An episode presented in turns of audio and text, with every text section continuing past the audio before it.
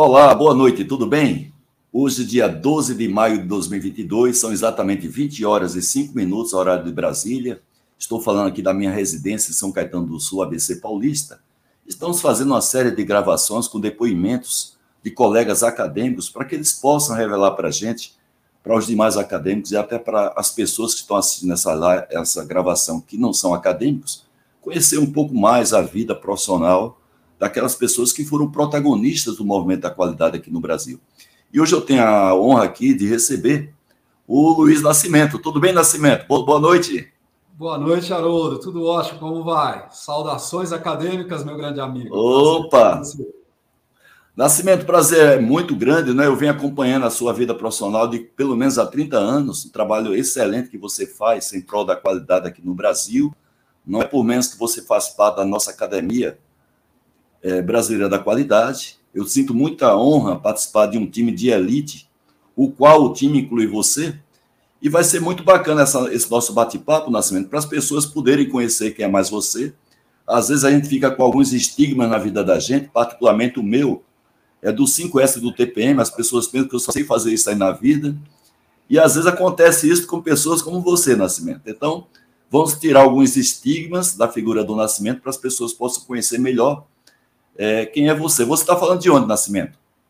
Eu estou falando aqui de São Paulo, onde eu moro também. É, moro aqui na, na, zona oeste de São Paulo, em Alto de Pinheiros. Estou falando de Sim. casa, né? Nós estamos à noite, já estou aqui no, no recesso do lar. Opa, legal, Nascimento. Então, aproveitando, Fala para a gente, Nascimento, como é que foi a evolução profissional sua, desde a sua formação acadêmica até você começar a fazer os seus primeiros trabalhos como executivo de empresas, mas por enquanto ainda não fala para a gente como é que foi a sua entrada no mundo da qualidade, porque a gente vai fazer isso aí num segundo momento.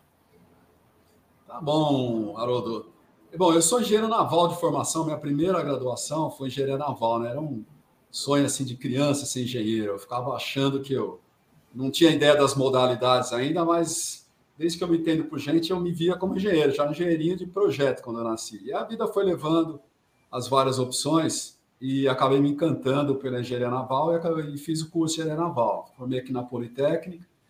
E depois disso, aí logo em seguida eu fui trabalhar, né, é, na profissão mas fiz um segundo curso anos depois, já com alguma experiência, eu fiz um então, curso. Então, então Nascimento, fala para a gente mais ou menos épocas aí, para a gente poder mais ou menos ter ideia de que momento foram estes. A sua formação aconteceu quando? Em que ano? E, Haroldo, você quer... aí depois contra. Olha, Nascimento, mas não tem jeito, não tem jeito, sabe por quê?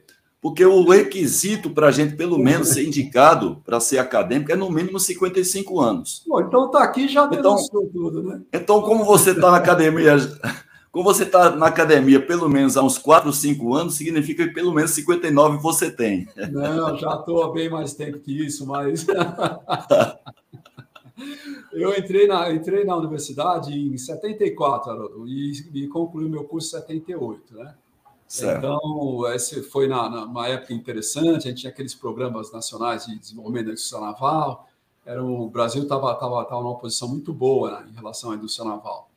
Mas aí depois, anos depois, já tinha alguma experiência na profissão, anos de trabalho, e aí resolvi fazer um outro curso de formação ir para a área de humanidades, o polo oposto, né? Saí das exatas e fiz a faculdade de Ciências e Letras, também lá na, na, Universidade de São Paulo, com ênfase em sociologia, né? Sim. Aí me graduei bonitinho também, fiz o curso direitinho. E mais tarde, isso aí foi 86 por aí, a minha graduação em Ciências Sociais. E aí, anos depois, 93, não, 2003, estou me errando década, né?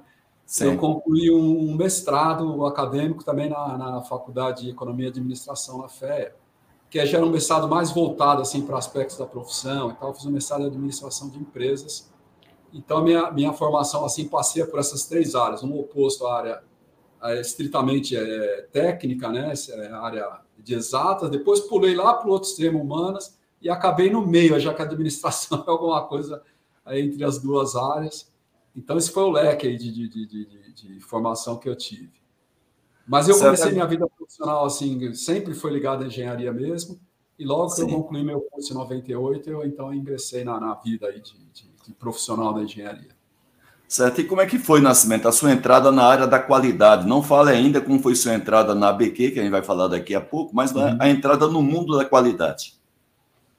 Então, é uma história muito interessante, né? Como eu te disse, eu me formei em engenharia naval e, na época, ah, eu fui trabalhar na Petrobras. Primeiro, eu passei por um estaleiro, aquela coisa, tinha um sonho de construção naval, mas nessa ocasião, na década, iníciozinho da década de 90, o Brasil fez a grande descoberta em petróleo e em águas, em Sim.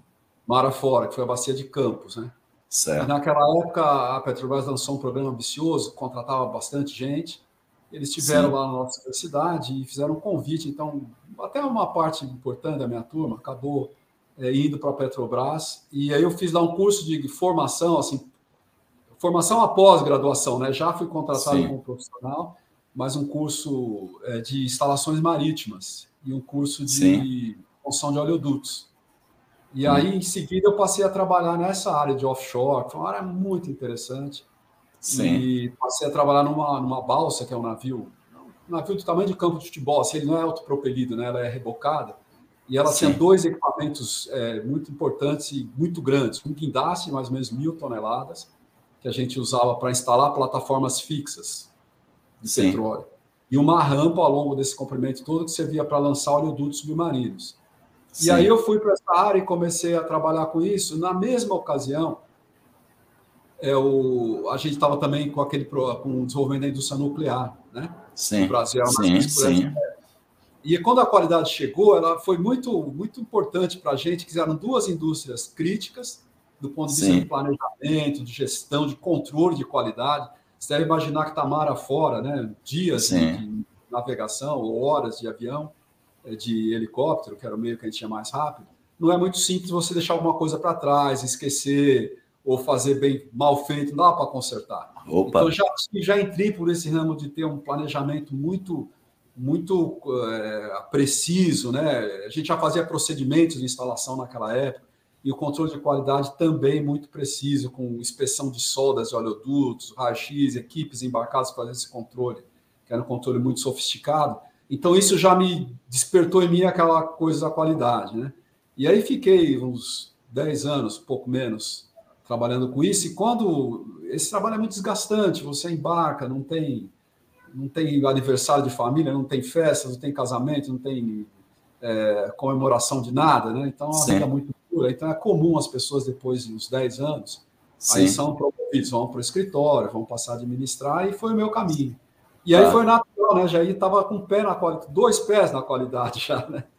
E aí eu fui para, voltei para o escritório, e essa né, até então eu trabalhava no departamento de engenharia da Petrobras. E aí eu trabalhei um pouco mais nisso, em seguida fui para a área de materiais. É, era muito interessante porque a gente tinha um, Petrobras tinha suas regras, né? não estão falando de ISO Sim. ainda. Né? Antes Sim. da edição da ISO, que era um conjunto de regras muito bem elaborado para que os fornecedores pudessem prestar serviço para a gente e fornecer materiais.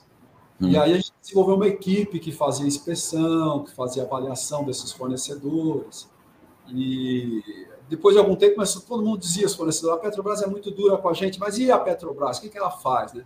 Certo. Aí a gente começou a implementar um programa lá na Petrobras, que aí já está na época que a ISO chegou, década de 90 e poucos, e a gente fez um programa muito interessante para melhorar a gestão da Petrobras. E eu embarquei junto com a turma que tinha esse background aí, e acabamos fazendo lá uma, uma, um programa muito interessante, desenvolvimento na empresa nessa época. Mas Sim. isso a gente desenvolve um mais Certo. Agora, dentro da Petrobras, Nascimento, quem foram as pessoas da sua turma aí, da sua época, que terminaram ela até extrapolando essa imagem, esse trabalho da qualidade para fora da empresa, ali no Programa Brasileiro de Qualidade e Produtividade. Aí chegou aquele movimento todo de qualidade total, promovido aí pela Fundação Cristiano Ottoni, na figura do nosso colega da academia, Vicente Falcone, né, principalmente ele. E aí veio junto também a IS 9000, a, a Fundação Vanzolini fazendo a, toda a divulgação aqui no Brasil, fazendo inclusive as acreditações de, de empresas que, que pudessem serem empresas, instituições certificadoras, né? Então, quem foi daquela época sua de Petrobras que conseguiu assim extrapolar os seus trabalhos, a sua imagem, visibilidade, além da Petrobras, no movimento da qualidade? Então, se a gente botar em perspectiva e voltando, olhando naquela época, é, o Brasil não tinha ainda uma indústria bem desenvolvida, né? Sim. E a Petrobras teve um papel muito importante como fomentadora, alavancadora, e ela desenvolveu muitas iniciativas importantíssimas na qualificação de pessoal, né? uma sim. área importante de ensaios não destrutivos, qualificação sim. de processos. Então, ela era um mecenas, vamos dizer assim, da qualidade no Brasil, junto com algumas estatais, como eu já falei, pessoal da nuclear, mais Furnas, Siderúrgica, então, né? Pessoal siderúrgica. A porta, né? Que se batia Sim. quando se pensava no movimento desse. Então, Sim. isso levou muita gente da Petrobras, muitos colegas meus e outros que não são, assim, da minha época de Petrobras, a minha turma, né? Mas Sim. pessoas que eu encontrei lá, que tiveram Sim. um papel importantíssimo na Petrobras, praticamente todos extrapolaram. A gente Sim. tinha uma divisão muito importante na engenharia, que é a divisão da qualidade. Ali Sim. a gente tinha o Zé Carlos Moreira, que era o chefe, né? Sim. Dele, mas já estava na área de materiais. Ali a gente tinha o Júlio Bueno, acabou sendo presidente em Metro, acabou. Perfeito. É, teve cargos políticos no governo do, do, Rio de Janeiro. Sim, sim. O Antônio Maciel Neto, o Zé Carlos Silveira, que foi secretário de governo na época do, dos programas aí de, de, de, melhoria da gestão, né? Que trouxeram sim. o Collor.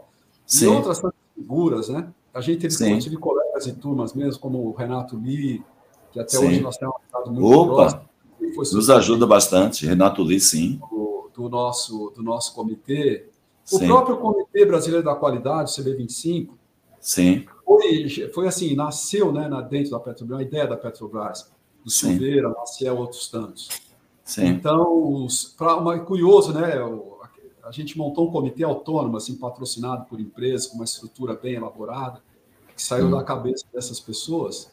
Sim. E, curiosamente, todos os superintendentes do CB25 sempre foram da Petrobras, né? Inclusive eu, Renato Lee, já tendo deixado a Petrobras, mas a gente vem dessa escola. Então tem muita gente importante aí, eu esqueci uma porção deles. Sim. Mas certeza é, faria injustiça de qualquer maneira, né? Impossível lembrar. Verdade. E foi o Messi para mim que me pegou pela mão, né? Acho que é a primeira Sim. vez que eu pensei na carreira da qualidade foi pela mão do um colega de turma, né, que chegou Sim. Mas é muita gente importante, viu, Haroldo? É um prazer lembrar aqui, mas. Muito bem. O Nascimento, agora você. É, basicamente, você estava atuando ainda na Petrobras quando nasceu esse, essa, essa onda, né? Essa, eu diria até um anti-tsunami do movimento da qualidade no Brasil. A qualidade mais voltada para a parte de gestão, não é? Porque a, tem a parte da qualidade intrínseca, a qualidade do produto, Aí depois a gente começou a trabalhar a qualidade do serviço, com a parte de normatização. Mas, quando fala de gestão, teve aquele boom todo ali no início da década de 90, finalzinho da década de 80. E quais foram os momentos que você considera assim, os holding points desse movimento da qualidade, desde aquela época dos anos 70, com a fundação da própria, do próprio Metro, né? Uhum. Depois teve a alavancada dada pelo nosso colega da academia, o professor Vargas, que ele basicamente deu uma vida ao Inmetro, que só existia basicamente no papel. Então, quais foram os fatos que você considera mais marcantes que fazem parte dessa história, desse movimento muito bem sucedido da qualidade aqui no Brasil? Bom, Haroldo, é, é, assim, o, o Imetro, quando eu comecei minha vida profissional, ele já era razoavelmente bem estruturado, né? Já, tava, já tinha um papel muito relevante. Mas, fora isso, eu acho que eu tive a felicidade de estar na, na, no início de quase todos esses movimentos que nasceram ali com o Programa Brasileiro de Qualidade e Produtividade, própria construção do CB25, como eu disse, que foi criado naquela ocasião, né? É, teve a Fundação Nacional da Qualidade também. Opa! quando começou a se pensar na fundação, quem trouxe isso foi o Dagnino, foi o Martins, o saudoso Martins. E Carlos, de Matias, Carlos de Matias Martins, saudoso. Exatamente, né? Nosso saudoso acadêmico em memória. Sim. Na, na, ocasião, eu fui assim. Nesse movimento, eu sempre tive nas primeiras ondas, na, na, por exemplo, na Fundação Nacional da Qualidade, eu tive na primeira turma, quando o Dagnino Martins. Que bacana, mano. Aquela estrutura assim precária, ali, Ministério da Fazenda. Sim, sim, um escritório muito tímido, né? Muito, Quatro pessoas para é, aquele escritório ali. Bem limitado. ali. Depois a gente teve aquele curso na Vanzolini, lá no prédio da Politécnica, a primeira turma de examinadores, já Sim. trazendo o balde para cá. Sim. Então, eu também participei na primeira turma e conheci. José Joaquim de Amaral Neto, né? de Amaral Ferreira, né? É. Aí a gente tem, então, o CB25 teve isso, teve o seu desdobramento com a Fundação Nacional da Qualidade, que acabou sendo IPEG, que depois acabei é, vindo a ocupar a presidência do IPEG. Nós hum. tivemos, assim, é, uma, uma... Vi nascer a certificação, né? Quando a gente hum. trouxe a ISO para o Brasil, a Petrobras também Sim. teve seu papel importante nos primeiros cursos de formação de auditores. Sim. Em seguida, passou a adotar, e aí veio o fenômeno da certificação toda, já estava nesse métier aí com o Inmetro, com a BNT, a gente fazia reuniões imensas com todas as certificadoras do Brasil. Fizemos uma cooperativa ISO 9000. Essa é, talvez seja novidade para muita gente aqui na região de Campinas. É uma região muito industrializada. A gente tinha o CTI, o professor Marco Antônio, me procurou na época, já estava envolvido com a ISO. Falou, mas essa ISO, o que, que é? A gente não conhece. Reunia as pessoas. É uma cooperativa, umas 20 empresas. Ali tinha IBM, tinha a Bosch, empresas importantes dessa região. Sim. A gente reunia ali em sistema de rodízios e abordava é, trechos da norma, fazia imensas discussões, né? a gente publicava Sim. e fazia em rodízios, a gente ia conhecendo as, as fábricas, as instalações, na época quase tudo manufatura. Sim. Então foi um movimento muito importante também. Enfim, eu acho que a própria BNT, com os cursos dela de, com a parte de certificação, tudo isso, mais ou menos, eu tive a sorte de estar nesse momento, foi início da década de 90, né? Assim, foi jovem, muito bacana mesmo, Nascimento. Jovem, jovem. Acabei Sim. em tudo que foi coisa. Né? É, muito interessante. É, começou tudo no, mais ou menos no, em você ter entrado para a Petrobras, né? A indústria marítima também é muito desenvolvida, principalmente a, eu acho que aquela região ali da Noruega tem um avanço muito grande de normatização de, voltado para a indústria naval, né? E, e você para na Petrobras, naquele momento a Petrobras sempre foi uma alavancadora de tecnologia aqui no Brasil, inclusive puxando os fornecedores de, de serviços de materiais, a parte de nacionalização de peças. Naquela época, para quem está assistindo isso aí hoje, não imagina a dificuldade que a gente tinha na época, as limitações para importar equipamentos, para importar peças, é, matéria-prima. No caso, Petrobras, importar sobressalente. Então, a gente tem um trabalho, aliás, departamento forte e bem estruturado nacionalização né, de, de peças, para poder especificar peças para os fornecedores brasileiros e exigir dos fornecedores a mesma qualidade fornecida pelos fabricantes, né, que já tem todo o seu know-how ao longo da história. Então, foi uma, foi uma, uma sorte e também um merecimento, a gente sempre diz, né, Nascimento? O segredo do sucesso é a preparação e a oportunidade. Então, se você tem a oportunidade e está preparado, você disso aí uma, uma, uma alavanca para o sucesso. Nascimento, agora você falou aí rapidamente sobre a presidência do IPEG. Como é que você foi parar no IPEG e, além do mais, ocupar o cargo de presidência? E é, em que ano, mais ou menos, foi isso? É, eu, eu, preciso, agora é importante voltar um pouquinho na história da Fundação Nacional da Qualidade. É um fato muito Sim. curioso, né? Naquele primeiro curso da Fundação, né? Tava o Dagnino e o Martins, os dois deram curso. Sim. E a gente estava ali, era mais um bate-papo, aquela novidade do balde. Então a gente formou algumas mesas, né? Com as pessoas que já conheciam um pouco a qualidade. E formamos um grupo e teve lá uma dinâmica importante que fizeram. A gente sentou quatro, cinco em cada mesa e conversando cada um contando a sua vida, e depois é, uma pessoa da mesa apresentava as demais, não lembro se era um, só um, um apresentava um, um apresentava a mesa toda. Nessa primeiro curso, nessa primeira mesa, estava sentado comigo Dalton Buccelli. Né? Sim, Dalton eu, inclusive, inclusive ele foi meu instrutor em 97, eu fiz em 94 com o nosso querido Ariosto Farias Júnior, uhum. que também você conhece, Labiano, tive esse curso com ele quando eu trabalhava no polo petroquímico de Camaçari, na Bahia, em 94. E quando vim morar aqui em São Paulo, em 97, o meu instrutor foi ele. Dalton. É, como é o sobrenome dele? Dalton, Dalton Buccelli. Buccelli. É, eu só estava então, lembrado do primeiro nome dele. É, foi ali no, o, curso, o curso foi ali no Senes, naquele andar da Alcoa, não é? Que forneceu gentilmente para a gente fazer o treinamento lá. Mas então, pode falar então essa história, Nascimento jovens começando a carreira sentado ali. Eu, eu me lembro que eu apresentei o Dalton para todo mundo. E a Sim. gente desenvolveu uma amizade, uma proximidade assim, muito interessante logo no comecinho da fundação.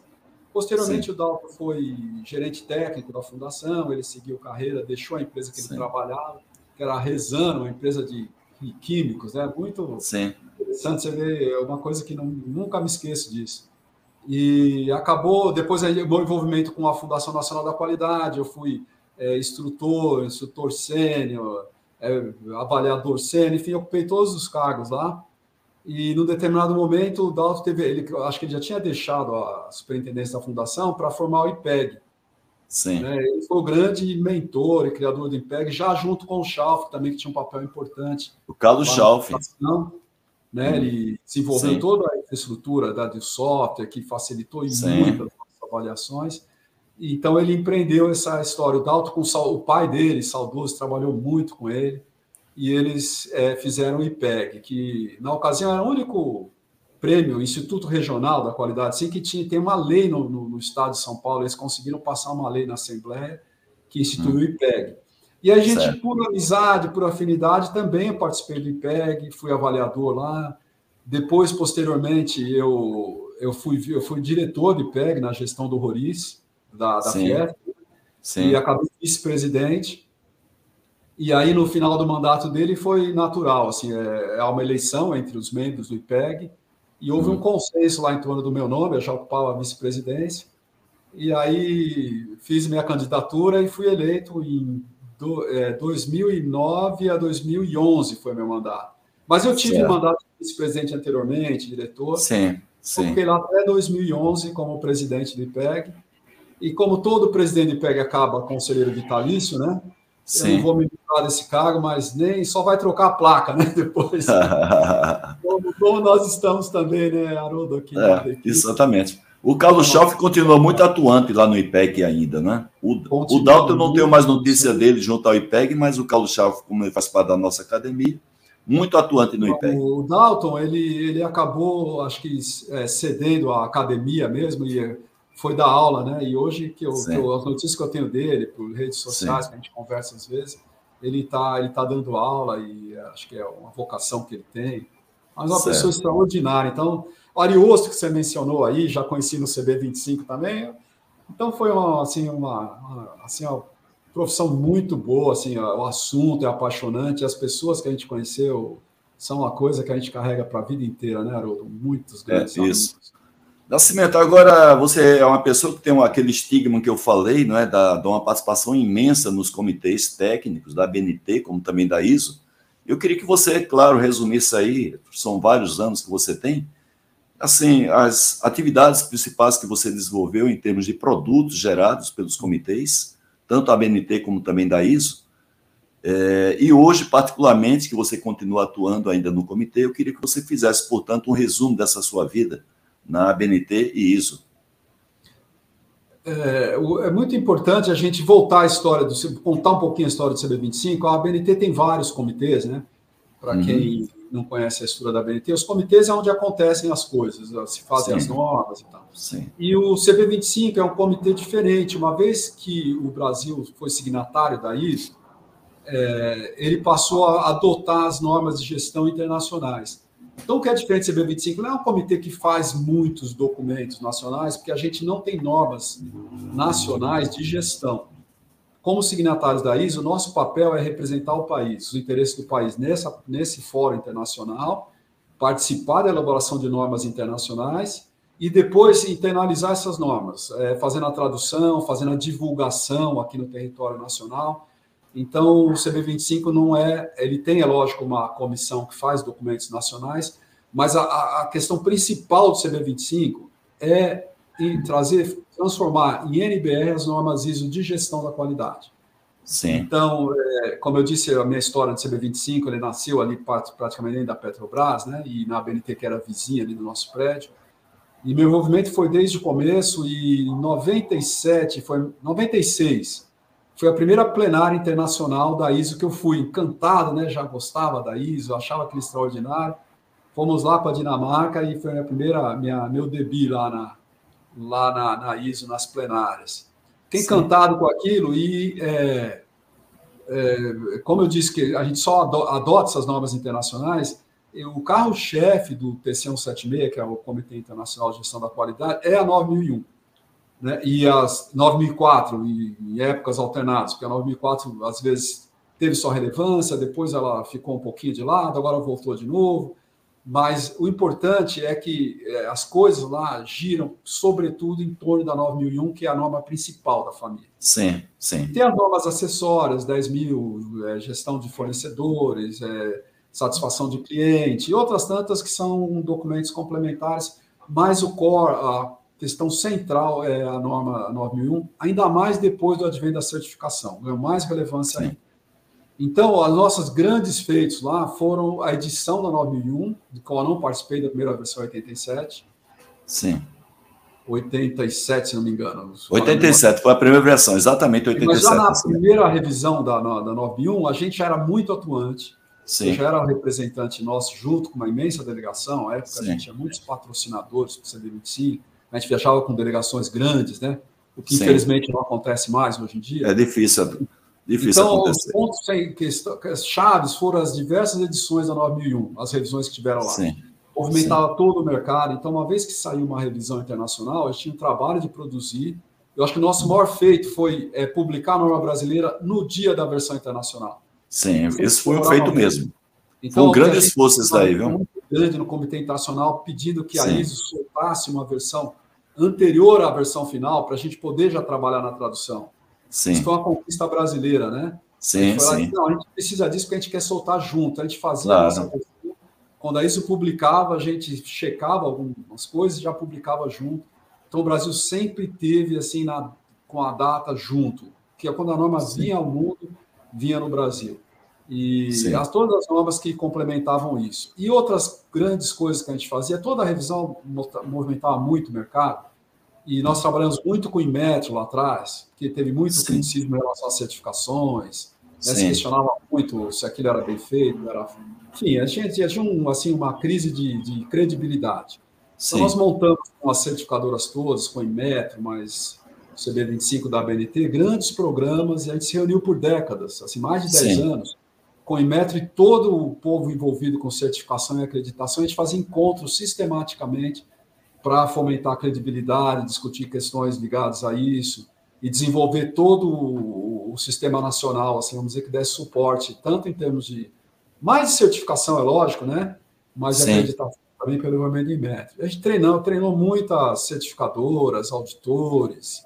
Sim. E esse é um pacote gigantesco, Haroldo. É difícil dizer, Sim. mas seria 9 mil em todos os seus desdobramentos. Até o portfólio que a gente tem hoje, né? Um portfólio imenso. Sim. E ao mesmo tempo que a gente foi fazendo isso no Brasil, assim, pela constância da participação, vários anos no comitê, a gente também começa a ser conhecido e ser confiável internacionalmente. Então, certo. a gente foi oferecido para nós vários cargos lá de líderes de comitês e tal.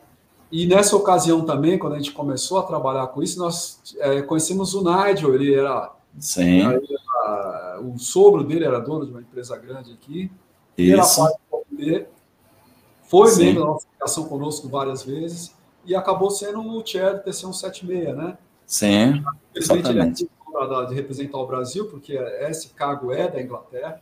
Sim. E aí ele criava um hiato ali, ele saiu do Brasil e ia assumir esse cargo, mas assim que termina o mandato dele, imediatamente ele volta. Sim. Hoje é membro da nossa delegação. Inclusive, você tem um pouco de você tem um pouco de culpa aí do Nigel estar tá trabalhando um pouco mais aí na ISO, porque foi você que deu aí uma cutucada aí para ele parar aí nessa, nesse desafio. Eu fiquei sabendo, viu, Nascimento? Tudo que ele fizer bem feito, você pode dizer que é mérito meu. Ah, o resto eu já. mas é, é muito engraçado, né? Porque tem papéis assim, lá no, quando ele estava chair, ele era o chefe. Do, quando ele estava é. na delegação, falou: agora você vai pagar aqui que. Mas lá, lá, lá na Inglaterra ele reduziu a frequência de churrasco em função do que você passou para ele de responsabilidade. Já não está fazendo tanto churrasco quanto antes, viu? Pois é. Mas então eu diria que no Brasil todo, todo assim essa, esse movimento da certificação ele ganhou corpo com esse nosso trabalho, né? Sim. E internacionalmente também tinha os papéis relevantes. É, tivemos a Jussara, que foi é, chair de, de subcomitê da ISO, Eduardo Volgemuth da VEG também já nos deixou, o... líder de o... grupo de trabalho. O nosso Jorge Cajazeira, nosso acadêmico Jorge Cajazeiras, também. que até hoje está atuante, agora até é hoje está atuante. comitês lá, tá nosso companheiraço. Sim. Eu acho que ele foi o primeiro chair da 26 mil, não é?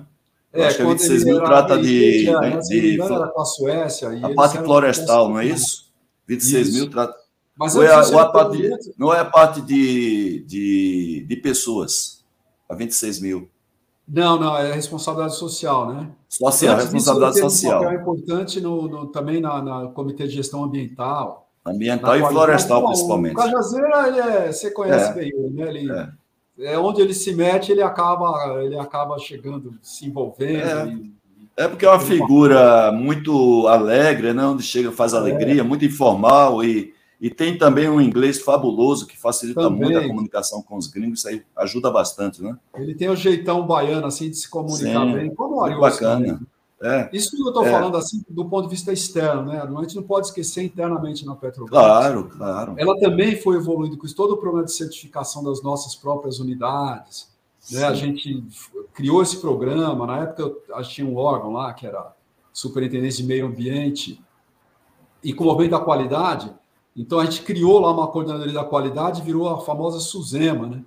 que era o Superintendente de Meio Ambiente, Segurança e Qualidade. A gente assim assessorava a presidência com as políticas de gestão. Criamos um programa imenso na Petrobras, que no começo levamos o Falcone para lá, ele conversou com toda a nossa liderança, todo, fizemos reuniões imensas pelo Brasil todo com ele, com o presidente da Petrobras. Os presidentes na época, né? A Petrobras tinha presidente a cada. Tinha ocasião que era a cada seis meses, gente tinha um presidente novo. E Sim. tem uma curiosidade aqui, né? Eu preciso depor contra o Falcone agora, porque ele teve uma reunião conosco, ele falou: olha, essa questão de qualidade e tal, precisa envolver o presidente. Se vocês não conseguirem, esquece, né? E foi embora e falou aquilo, a gente fez um esforço, mas começamos a quebrar a cabeça. Poxa, mas se muda o presidente a cada três, quatro meses, como é que nós vamos fazer isso? não adianta, é um movimento que tem que descer pela organização, aí sentamos, né? O Moreira botou esse desafio, o Aguiar falou: ó, nós temos que fazer o contrário aqui, temos que fazer com a gente mesmo, porque se depender de presidente não vai. Vamos fazer a coceira de baixo para cima. E aí que a Petrobras é um programa imenso, né? E Sim. criou esse órgão, SUSEMA, ligado à superintendência, são programas de certificação das nossas unidades, das todas as refinarias, unidades de produção. Foi muito Sim. exitoso, apesar de nem sempre a gente ter esse movimento vindo de cima para baixo que aconteceu em alguns momentos e outros não, mas Sim. eu considero que aquele foi muito bem sucedido na época. Então, essa, essa todo esse momento de certificação que teve lugar lá no Suzano, eu tive o apoio, sempre eu tive à frente disso pela minha proximidade com o CB25, né? E tive uhum. apoio dessas pessoas que eu mencionei, foi Sim. um avanço extraordinário também para a empresa. Então, acho que certo. a repercussão disso foi é, fora do Brasil, no Brasil todo, no mercado, no IMET, na BNT, na Petrobras. Foi um movimento. É, basta dizer que a gente tem 20 mil, 30 mil empresas certificadas a gente teve. Sim, a Petrobras sim. tem mais de 100 certificados, o Haroldo, numa única ocasião. Então foi um negócio muito mesmo. Muito bacana, Nascimento. Agora, Nascimento, hoje o Brasil, em termos de essas duas instituições, a BNT e Metro, ela hoje mantém aquele nível de visibilidade, de reconhecimento no exterior, como aconteceu naquela, principalmente naquela década de 90, teve a gestão do no Inmetro do Júlio Bueno, né, que deu uma projeção Isso. internacional muito grande. Se bem que o Inmetro continua constant, contando com um grupo técnico fabuloso, né? Para quem não conhece o Inmetro, não imagina a formação, experiência acadêmica dos seus técnicos. Quando eu falo técnico, estou envolvendo aí engenheiros, pessoas que têm mestrado, doutorado. E você, essas duas instituições, instituições particularmente, uma que você participa mais ativamente a partir do comitê, que é a BNT, e a outra que faz interface com você aí, que é o Inmetro. Como é que estão essas duas instituições comparada com aquele boom de 90 e até chegando ali em 2000, que chegou a, a, a projetar, inclusive, o Reinaldo Figueiredo, nosso colega da, da academia, para hoje ser um cara destacado na, na, na no, no, chamado casco lá nos Estados Unidos, hoje mora em Washington, está lá junto da ANSI, não é? Então, como é que você vê a, hoje a, a, imagem dessas duas instituições no exterior, comparado com o passado nascimento?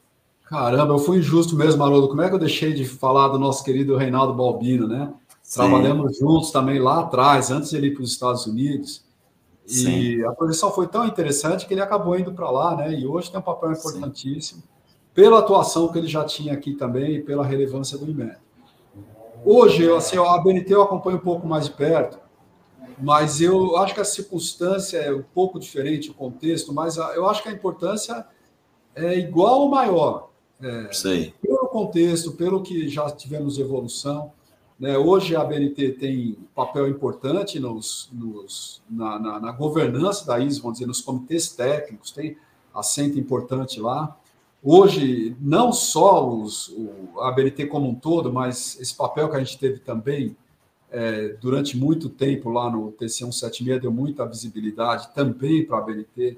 Então, acho que a BNT tem muita relevância. Sem contar, é lógico, todo o desenvolvimento que teve a certificação durante esse tempo todo, e a BNT aí está na, na, ponta, né? Ela, apesar de, ter, de ser um órgão de normalização, a BNT também tem sua certificadora, atua muito na área de certificação do sistema, de produto, no treinamento, é uma área fantástica de treinamento, tem as várias comissões, hoje está trabalhando em documentos importantíssimos, a SG é um exemplo dele, tem, a, a, BNT propõe, né? É, tem muitas normas que estão sendo na ISO, iniciativa brasileira, uma delas provavelmente será essa, mas tivemos aí o caso do Cajazeiras, que você. É, se não me falha a memória, Nascimento, o Cajazeira, junto com o ISG, está representando o Brasil com talvez mais dois outros países, se não me falha a memória, Canadá e não sei se é Portugal, que faz parte desse, desse tripé, que está hoje envolvido com a, o estudo de uma norma que trate do ISG, e o Cajazeira está lá metido nessa. Então, eu estou nesse projeto também, aqui nós temos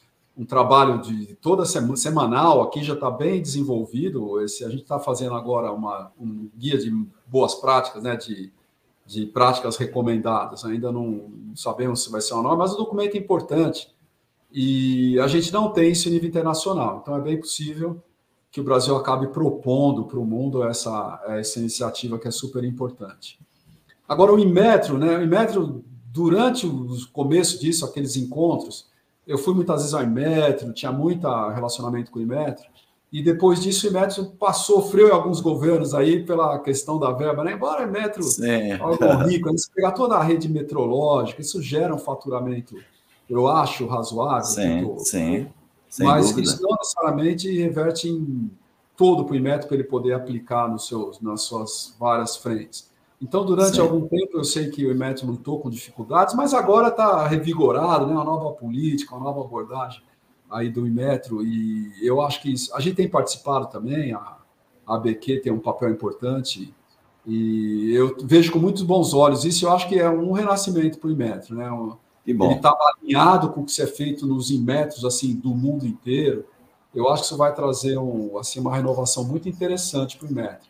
Então, ele, ele, lançou, ele lançou aí, ele lançou o Nascimento no final do ano passado, né, o marco regulatório, né, Exatamente. Que teve, que teve inclusive uma visibilidade eh, nacional, né, um lançamento que contou inclusive com a participação de ministros, é, representantes do legislativo, a presidência da República presente nesse lançamento do marco. Então, eu acho que esse ano, 2021, culminou o trabalho que vinha sendo feito pelo IMET em termos de consultar todas as bases para a elaboração desse marco regulatório, que culminou no lançamento aí no final do ano passado.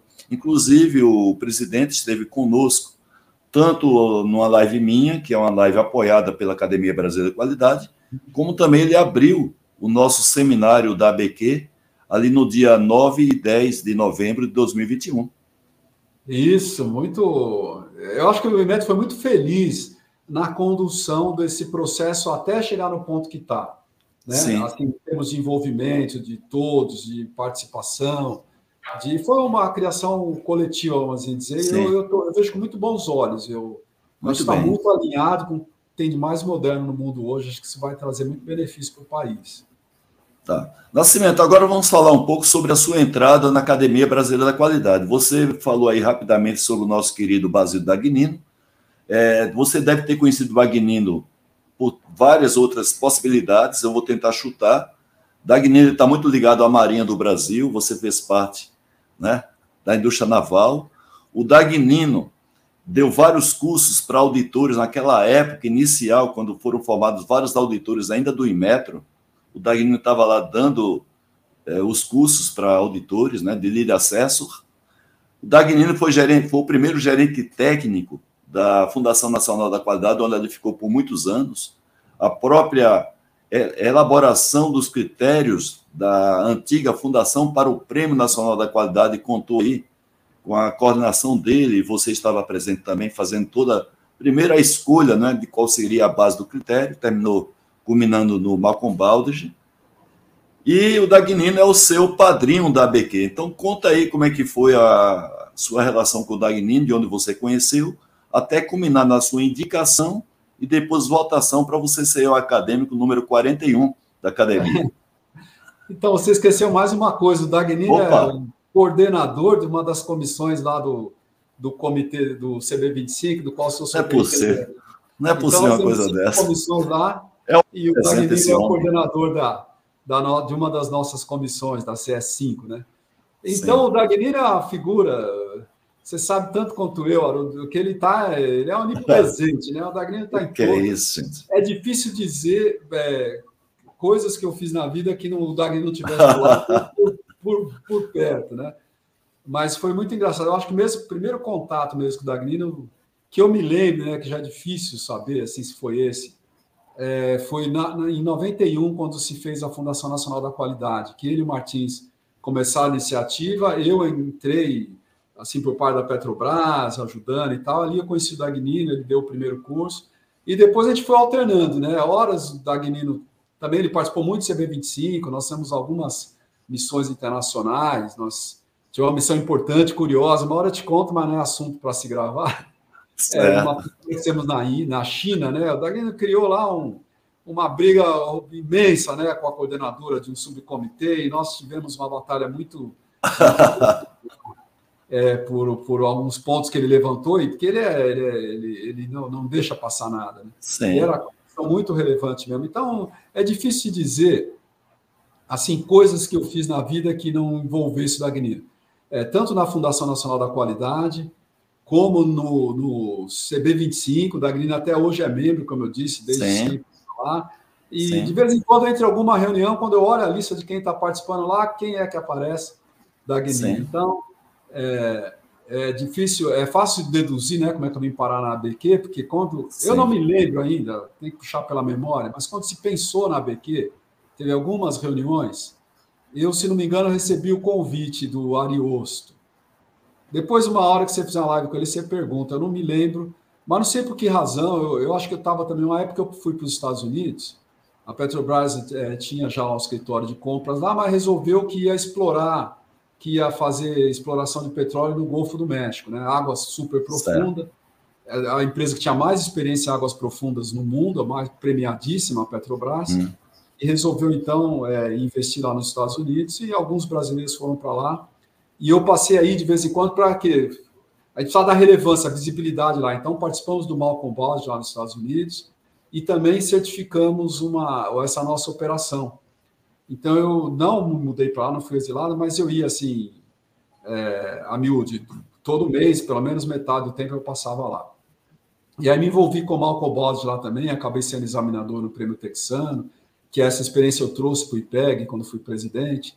Então, é, Nessa ocasião, já tinha aí, tirando essa ocasião, que eu não me lembro de ter feito alguma coisa com ele lá, é, é, e provavelmente nessa época que foi feita a, a ABQ, e eu não sei por que eu não fui assim membro logo, fundador, mas logo em seguida eu tive o convite, eu tinha reiteradamente do, do Ariosto, principalmente, que também foi membro do CB25, tem passagens curiosíssimas para o Ariosto, mas a gente tem que conversar tomando uma cerveja, uma sexta certo. Engraçado, você sabe como é que ele é, né? Sim. E ele me convidava sempre, o Dagnini, e eles conspiraram lá, até que me deram checkmate um dia, e eu acabei, acabei me filiando. Né? O Dagnino foi meu padrinho, ele apresentou minha candidatura, e felizmente os acadêmicos da, da, da ocasião, que já estavam lá, é, cometeram essa loucura de me aceitar lá na, na academia. Então, aqui até hoje, né? Posteriormente vieram você aqui, essa comunidade que a gente tem, que é uma maravilha, né? Nascimento, e falando um pouco aí sobre a academia, o qual você tem muito mérito para participar, evidentemente, da nossa, juntamente com os nossos colegas, né, dessa, dessa assim, essa junção de tantas pessoas que têm experiência e também têm uma formação muito forte na área da qualidade, principalmente a área de gestão também, além da qualidade intrínseca. É, quais são as maiores contribuições que você acredita que hoje a academia dá para a sociedade brasileira, que esse é o nosso objetivo de existir, não é? A gente só vive hoje como instituição para prestar um serviço à sociedade brasileira, principalmente.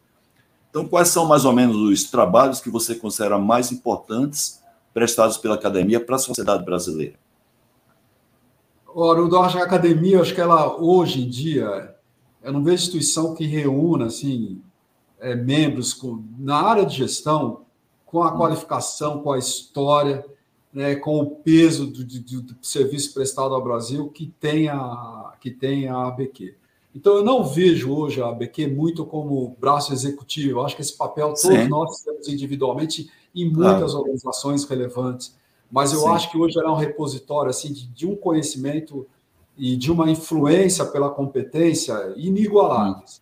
Então, certo. o que eu acho mais relevante é esse trabalho que a BNT, que a ABQ tem de divulgar é, esses conceitos que a gente vem trazendo, as publicações que a gente tem, e, sobretudo, né, o auge disso, a cereja sobre o bolo, é o nosso, nosso seminário, que envolve Sim. muita gente, dá visibilidade no mundo inteiro.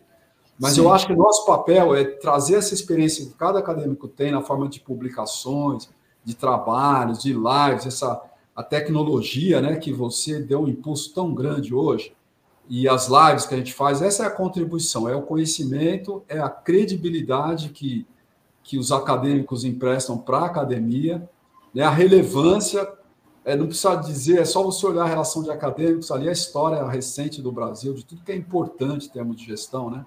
ter pessoas como Osiris Silva, como a Doroteia, como é, Gerdau, Falcone, você, o nosso querido presidente de Guaranha, Dagmir, ou tantos outros colegas. Sim, nossos. todos. Esse, isso eu acho que é o que a gente tem a oferecer é, nessa fase da vida, como a gente ingressa na academia já com alguma experiência, né? Eu acho Sim. que o nosso papel é preservar, fomentar, aumentar e consolidar esse legado que a gente vem construindo nessas últimas décadas, desde 90 para cá. Eu acho que esse é o papel mais importante. Tem outras coisas muito relevantes? Tem, mas eu acho que tem outras instituições, outras pessoas que, que podem levar isso bem. Umas estão levando bem, outras nem tanto, mas eu acho que esse papel que a gente desempenha, eu não vejo outra instituição fazendo. Esse eu acho que é a nossa, maior contribuição. É o que eu estou colocando aqui, Nascimento, porque pode ser que tenham pessoas aqui que ainda não conheçam a Academia Brasileira da Qualidade, aqui está o, o, site oficial da academia, e é bom lembrar, na, nesse site a pessoa tem acesso aos artigos, relatórios de estudos técnicos que são feitos, entrevistas. É, nós temos também o próprio livro da qualidade, que é colocado lá em formato de e-book, que você pode baixar gratuitamente. São, tem o próprio manual voltado para médias e pequenas empresas, também gerado pelos próprios acadêmicos, o acesso também ao nosso canal YouTube, a programação de lives, que a gente faz lives mensalmente, todo mês a gente faz uma live composta normalmente por um acadêmico e pode ser também que tenha convidados de instituições. Então a gente convida você para acessar o nosso site, se inscrever para receber newsletter, que a gente tem também um sistema de newsletter, e a gente tem é, todas as nossas redes sociais, Facebook, Instagram, Twitter, é, o próprio YouTube, é, todas as nossas lives, entrevistas, é, o congresso, tudo está em formato também de podcast, que as pessoas podem assistir pelo Spotify, então está tudo disponível, tudo com o objetivo de levar para a sociedade ah, o conhecimento que a gente tem adquirido ao longo do tempo, além daquilo que a gente proporciona para que outras pessoas que não são da academia tragam também para a sociedade, através da gente, o seu conhecimento, a sua experiência. Nascimento, estamos nos aproximando aqui da nossa, do nosso final da entrevista. A gente se predispôs a fazer uma entrevista com em torno de 50 minutos. E eu queria, primeiro, agradecer a você por você ter dado sim ao meu convite, né? É, depois, agradecer por todo o trabalho que você prestou e ainda presta ah, ao Brasil através dessa área, principalmente da qualidade. É, queria pa parabenizar também por tudo que você tem feito e representado o nosso país junto às entidades internacionais, principalmente a isso. E passar para você, portanto, meu amigo, fazer as suas considerações finais com relação a essa, esse documentário que nós estamos fazendo e da importância dele desse documentário para que nós, demais acadêmicos, possamos nos conhecer melhor. Nós somos uma família hoje, 2022, de 55 acadêmicos, envolvendo acadêmicos sêniores e titulares, além daqueles que já partiram, né, ou, ou que foram eleitos enquanto já estavam em outra dimensão, e aqueles que infelizmente estavam conosco e partiram. É, então, fique à vontade para você fazer, portanto, as suas considerações finais, Nascimento. Não, eu que agradeço. Como, como recusar um convite seu, né? Eu me desculpo por não ter feito isso antes. É, semana passada eu tinha a intenção de fazer, mas é, a agenda acabou complicando. Mas, enfim, a gente fez, eu acho extremamente relevante.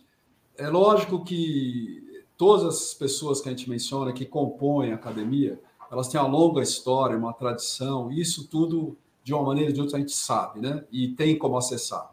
Mas é muito relevante hoje em dia, na, no contexto que a gente vive, é essa nova maneira de divulgar. Então, acho que é, o que é muito importante hoje é a gente ter canais que são mais adequados para o momento. Hoje, eu sei que é, é tranquilo, alguns acadêmicos nossos têm livros, têm biografias, temos textos, mas é, isso está acessível assim dessa forma que a gente tem é, a possibilidade de ter hoje, com essa capacidade Sim. de disseminação, né, de a gente usar os meios eletrônicos, as mídias digitais. Isso potencializa muito a disseminação disso, que a gente faz. Sim. Então, eu acho que esse é um papel importante que a gente tem que fazer. Eu repito, é nesse, no contexto da, da, da ABQ, só nós podemos fazer isso, só esse grupo de pessoas. Eu não vejo isso em outra instituição, né, com toda essa, essa carga. E eu acho que isso é uma contribuição imensa, sobretudo Sim. para as novas gerações que não têm hábitos, a gente tem que confessar, um pouco diferentes dos nossos, né? a geração que tem pressa, é uma geração que não vai para a biblioteca fazer uma pesquisa bibliográfica, é uma geração que está na ponta dos dedos, né? Acho que digital é está na ponta do dedo da pessoa, ela clica Sim. ali e ela poder conhecer uma figura como você, como o Guaranha, como o Dagmir, como nós todos, né? E também os nossos produtos. Então, Sim. acho que isso, é, um, é isso o, a cereja no bolo que a gente tem hoje de novidade, e eu reputo muito e agradeço muito esse seu trabalho, você vindo aqui, ele trouxe esse, esse, esse ar de modernidade, esse vento de modernidade que sopra e chega em muitos lugares. A gente vê isso pela audiência que a gente conquista hoje, né? que a gente sempre tem a dificuldade de, de chegar nesse público. Então, não Sim. adianta nada essa experiência nossa ela ficar conosco. Né? Então, claro, isso aí, claro, é, todos ficar falando que o nosso trabalho é importante, a nossa história, é lógico que uma boa parte está escrita, a gente continua escrevendo, mas hoje o, o, que é mais importante é a gente botar tudo isso a serviço do Brasil. Eu Sim. acho que essa é a forma mais, mais assim adequada para o momento, a forma que a gente tem feito hoje com a sua colaboração. Então, muito obrigado, Haroldo. É, essas são minhas considerações finais. A qualidade está viva, como sempre. Eu acho que agora a gente vai ter uma convergência. Não passou aquela história de programas de motivação para executivos, dizer que a qualidade é importante. Esse momento passou, né? Como disciplina, isso está superado. Sim. Mas hoje a sociedade pressiona. Então a gente não está mais nas nossas costas defender a qualidade, dizer que é importante. Hoje você vê ESG, qualidade, toda essa questão que é relevante para a sociedade, ela chega direto nas empresas. Então, Sim. o nosso papel não é mais levar essa conscientização. Nosso papel agora é, é dar a retaguarda, né? dizer aqui tem uma história, essas coisas foram feitas dessa maneira, né? Tem uma tradição, tem uma série de coisas que a gente pode contribuir. E para tudo isso não vale nada, como dizia né, o comercial, não, não adianta força se você não tiver como transmitir, né? Não adianta Sim. nada ter toda essa história se a gente não conseguir fazer chegar na ponta dos dedos dos jovens, né? E Sim. nós acho que estamos no caminho certo, acertamos em cheio, Haroldo. Parabéns. Saúdo você, meus colegas acadêmicos todos. Eu acho que a academia está num caminho muito bom, correto agora. Nascimento, mas você citou aí o nosso colega Reinaldo Balbino Figueiredo, né? E ele apareceu aqui na nossa live, falando lá do, de Washington, Estados Unidos. Estamos aqui 20 oh, horas e 59 minutos. E o Reinaldo está colocando uma provocação para você aí. Vocês são, são amigos, vocês que se resolvam, né? Qual a possibilidade aí no Brasil, aqui no Brasil, no caso, já que ele está falando com a gente lá de Washington, deve estar tá com uma hora a menos lá, de se elaborar uma norma brasileira de sustentabilidade na região amazônica, onde envolve Brasil, Peru, Colômbia e alguns outros países que estão naquela região amazônica. Reinaldo, meu grande amigo de longos anos, né? A possibilidade é total. Eu acho que o que a gente se dispõe a fazer aqui no Brasil, a gente acho que faz e faz bem feito. Embora a gente sempre é crítico em relação ao Brasil, que aqui as coisas são difíceis, mas não são, não. Tem gente, muita gente competente, muita gente com vontade. Eu vejo um pouco de dificuldade se a gente pensar numa articulação com esses outros países, né? Infelizmente, tem um exemplo que não foi muito bem sucedido, que é o Mercosul, a normalização do Mercosul, né? ela, ela não deu os frutos que a gente pretendia. Então, acho que se a gente pensar em articular com esses países para fazer uma nova para a região, eu vejo um pouco de dificuldade de toda a natureza, mas como iniciativa brasileira, muito viável. Então, aí uma belíssima ideia, né? Se você estiver disposto a trabalhar nisso, é, assim, eu digo movimento e tocar esse barco. Eu digo o seguinte, que apesar da região amazônica não ser nossa, né? Mas quando se pensa assim, Amazonas, claro que Amazonas é diferente de região amazônica, é, quando se fala Amazonas no exterior, né, principalmente Europa, na Ásia, remete diretamente Estados Unidos, é o caso lá onde está o Reinaldo Figueiredo, remete ao Brasil. E o Brasil, pela sua potência, dimensão territorial, a própria economia, é, nada impede que puxe, né, isso daí que o Reinaldo está sugerindo, e os outros países façam uma pequena ali, não é, validação tal, que possa se estender. Eu só sei que de que país se espera hoje que nasça né, a ideia de se fazer uma norma voltada para a sustentabilidade na região amazônica. Seguramente a expectativa é que venha de uma instituição brasileira como a ONT. É isso, é bem lembrado, Haroldo. Hoje, se você. É lógico que a região amazônica é uma região extensa, mas se você olhar para aquela imensa mancha verde no globo, vamos imaginar que nós vemos no hemisfério norte, né, no mundo desenvolvido, Sim. e olhar para baixo com os olhos que eles têm, aquela imensa mancha verde está no Brasil, né? Sim, verdade. é o país mais relevante, economia mais relevante da região, e o protagonismo tem que ser nosso. Não, eu não Muito vejo. Bem. Não vejo o é, papel de outro país da região a não ser o nosso. Então tá lançado o desafio aí, viu, Nascimento? Ao vivo aqui pelo Reinaldo Balbino Figueiredo. O desafio tá, tá lançado. E eu me comprometo, viu, Reinaldo, para que no Brasil ficar no cangote aí do Nascimento para ver se anda essa ideia fantástica que você deu. Tá certo, Reinaldo? Então o compromisso também está comigo a partir de agora. Vou ficar aqui no cangote do Nascimento. Vamos ficar nós dois no cangote da BNT, Haroldo. Opa! Muito bem. Nascimento, então, olha só, 21 horas e 3 minutos. O Reinaldo está mandando um abraço aqui para todos nós. A gente agradece, agradece a atenção e, e a própria consideração do Reinaldo, ele que já gravou conosco também o seu depoimento sobre a sua vida profissional, a sua vida junto à própria ISO. E hoje ele está lá na ANSI, nos Estados Unidos e hoje ele é líder, é, é chefe, né, é presidente da norma da, do casco, que é a norma das normas, é a norma mãe das normas certificadoras. E hoje está sob a responsabilidade do Reinaldo, Reinaldo Figueiredo. Eu acho que o Reinaldo e o, e o Nigel são os dois maiores representantes nossos junto a essas instituições reconhecidamente é, internacionais, o caso da ISO, onde o Reinaldo atua, incluindo, no caso, a própria ANSI. Nascimento, meu amigo, boa noite para todos você, para você aí. Vamos curtir esse frio aí de quinta-feira, quem sabe tomando um vinho, né? um Malbec argentino. Vamos lá então. Muito obrigado, Nascimento. Obrigado igualmente. Boa noite para você, boa noite para os colegas acadêmicos que estão conosco e todos que estiverem vendo esse vídeo. Um grande abraço. Um abraço, valeu. Tchau. Tchau.